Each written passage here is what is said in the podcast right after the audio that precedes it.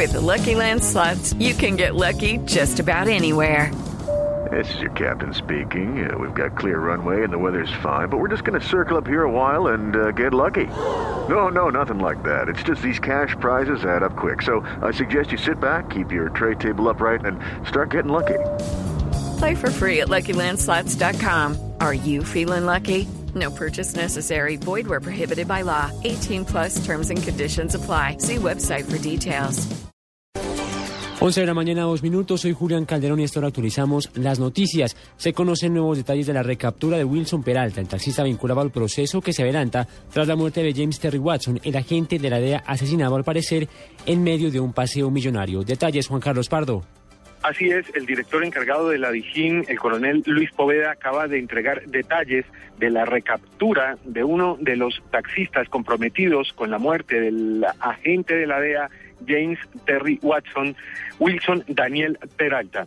Esto dijo hace algunos minutos a Blue Radio el coronel Poveda. Esa captura obedece a un pedido de circular roja de los Estados Unidos eh, sobre esta persona, toda vez que está comprometida con la muerte del agente de la DEA James Terry. Sigue la investigación en Colombia paralela a esta investigación que hace Estados Unidos y que hace requerimiento a través de la embajada americana. Seguimos nosotros con el trabajo de judicialización, el aporte de pruebas y evidencias al proceso para imputarle los cargos de homicidio, concierto para delinquir a esta organización también aquí en Colombia. El director encargado de la Vigina, el coronel Luis Poveda, dijo que no se descartan nuevas capturas en las próximas horas.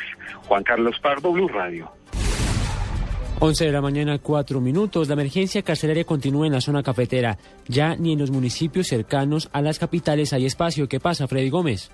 En las cárceles del eje cafetero ya no reciben ni un preso más. Según la directora regional del IMPEC, Cecilia Díaz, el tema es muy complicado porque muchos de los presos que se encuentran en las cárceles están presentando enfermedades debido al hacinamiento. Estamos en emergencia carcelaria desde el 31 de mayo de este año, en donde el director general eh, del IMPEC, el mayor general Ricaute, ha ordenado colocarle unos plus especiales al plan de seguridad, al plan de deshacinamiento y al plan de salud. Para ello estamos pidiéndole el apoyo a las universidades, a las personas que quieran hacer la judicatura, a las ONG, a personal privado que nos quiera dar apoyo para hacer brigadas de salud, a Caprecón, a las unidades de salud de los militares. En las próximas horas, las cárceles de 17 municipios de la zona cafetera también enviarán un comunicado diciendo de que ya no tienen espacio para poder recibir más presos.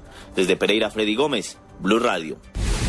11 de la mañana, 5 minutos, 1.350 policías se encargarán de la vigilancia esta noche en el Estadio Pascual Guerrero, escenario del partido entre el Deportivo Cali y el Once Caldas de Manizales, informa Guillermo Vallejo.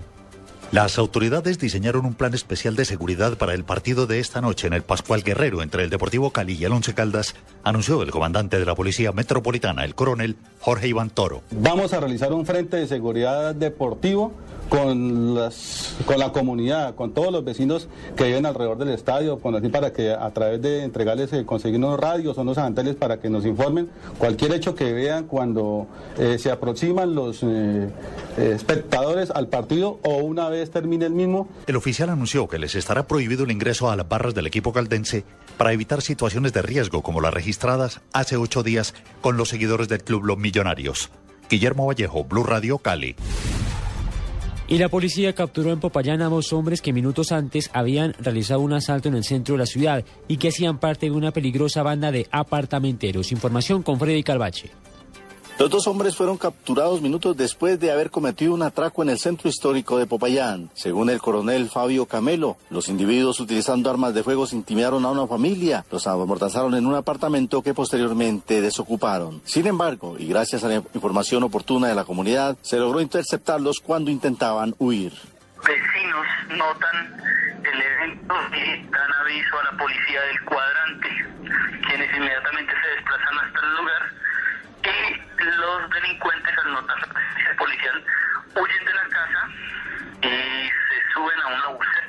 Los policiales los observan, los persiguen, paran el vehículo de servicio público, los identifican, los requisan, encuentran el arma y los detienen. El oficial dijo que se intensifican los operativos durante el puente festivo para evitar que más payaneses sean víctimas de atracos. En Popayán, Freddy Carbache, Blue Radio. Noticias contra reloj en Blue Radio.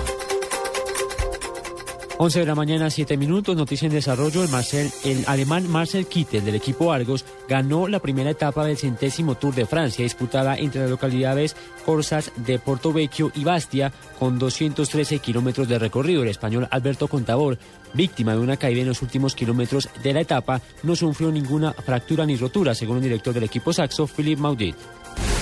Estamos atentos porque ya fue reanudada la audiencia de imputación de cargos a los dos coroneles de la policía vinculados al caso del grafitero Diego Felipe Becerra.